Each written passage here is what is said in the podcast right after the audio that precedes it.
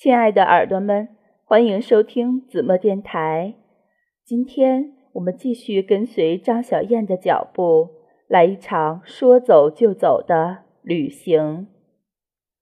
走吧，张小燕。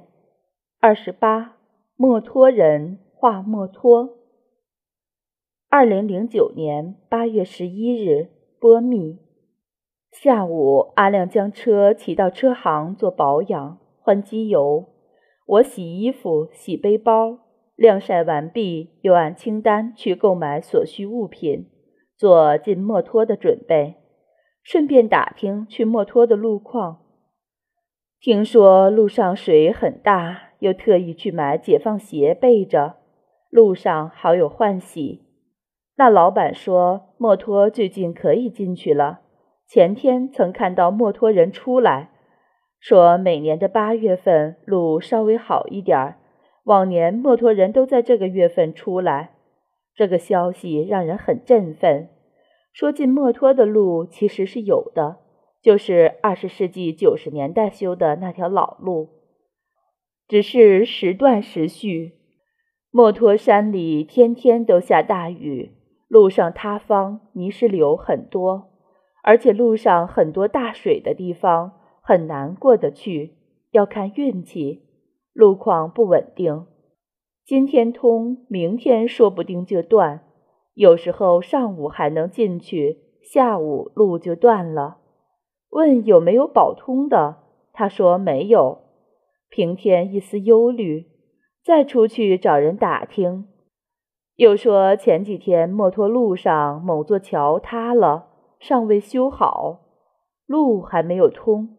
运输的车只能到八十 K。我对墨脱如何一无所知，是阿亮吃饭时听人家谈论墨脱，所谓全国最后一个不通公路的县。阿亮心血来潮，鼓捣着要去墨脱。打听路时，当地人都说路非常难走，难的超出你们这些外地人曾经走过的所有的路。有句话说：“走过墨脱不言路”，意思是世上没有比去墨脱更难走的路了。那人又说：“从来没有人骑摩托车带人进去过墨脱，那个路一个人骑车轻装进去都够呛。如果真要进去，他建议我们走林芝派乡那边进去，比骑摩托车进墨脱要安全。”一路听到的都是负面的阻拦，只有一个人对我说了鼓励的话。路上遇见的一个家伙，他说：“只要山羊能去的地方，摩托车都能去。不管如何，路不是从别人嘴里出来的，自己走过才知道。”阿亮要去，我便陪他走一趟。既然结伴同行，那便艰险相共吧。阿亮回来，我如实将打探的路况相告。他说：“知道难，不难的话还叫墨脱吗？”问他是不是一定要去，他坚定地说想去。那我也不废话，只说好，你决定了，我就陪你走一趟。为着传说中这么艰难的路，合计了一下，还是决定去买头盔。找半天没找到头盔卖。只好将就着买了两顶安全帽。阿亮戴了个红色的，像矿工那种的；我戴了个白色的，上书“警察”二字，后脑勺还印有“八八八”。见过我的人都夸我炯炯有神，不是我的审美如此独特，实在是那家店子只有两顶安全帽，没得挑选余地。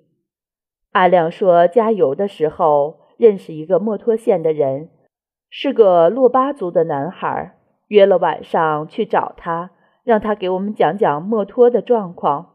那洛巴族男孩没手机，我们骑着摩托车在街上四处搜寻，所幸波密县城很小，在一网吧给找到了。男孩叫桑吉扎巴，和他的朋友罗布在一起，都是洛巴族的。”请他们一起吃饭，给我们讲讲墨脱。桑基扎巴才十五岁，很有语言能力，会说藏语、门巴语、珞巴语，汉语也说得很流利。曾在八一读技校。前年父亲去世，他辍学回来做背夫，帮补家计。他说自己能背一百斤，翻山越岭走三天，可赚七百五十元。我赞他能干，稚气未脱的脸上满是得意的笑。看他那么瘦小，几乎未成年，这么能吃苦，且有理想。桑吉在技校读的是汽修，正努力攒钱，打算几年后开个汽修的铺子。问他，然后呢？他不假思索道：“然后赚到钱了吗？赚到钱后想干什么呢？”没等桑吉回答，阿亮就接过去说：“娶老婆，生孩子。”对吧？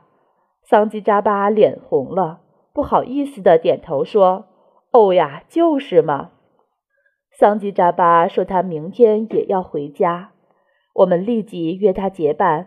他说他不骑摩托车，准备搭车到八十 K 后走路回去。阿亮许诺帮他加油，让他骑摩托车和我们一起走。桑吉扎巴摇摇头说：“那路太烂了，我不敢骑。”他比划着，那路上泥有膝盖那么深，还有瀑布，还有水，水淹过车窗，骑不过去。阿亮问他到八十 K 的路怎么样？他说这一路没有好路走，都烂得很，只是八十 K 后面的路更烂，走不过去，还要上山，很高很高的山，一直下雨，有时候下冰雹，砸到脑袋要砸坏。还有路很窄很窄，掉下去就是雅鲁藏布江，尸体都找不见哦。阿亮笑着说：“死都死了，还要尸体干什么？”他想了想，也老实的点头说：“哎呀，就是嘛。”罗布三年前尚在墨脱中学读书，他说墨脱县城什么都有，不用带多少东西进去，而且墨脱里面天气炎热。和波密的气候完全不一样，穿短袖都热得很。如此，我们明天就可以少带许多行李进去了。衣服只要带一件厚外套，过嘎隆山时御寒。吃的东西县城也很多，只要准备一点路上吃的东西就可以。而且沿途五十二 K、八十 K、幺幺二 K 都有垫子可以补充吃的。罗布突然想起来，又叮嘱我们：到了那边，在县城里待着就好，下面的村子不要乱走，门巴人要下毒的。我顿时感兴趣，追问之：原来墨脱有两个民族，一个是他们洛巴族，另一个是门巴族。洛巴族是世代居住墨脱的原住民，门巴族是从不丹迁移过来的。这两个民族有世仇，素不来往，亦不通婚。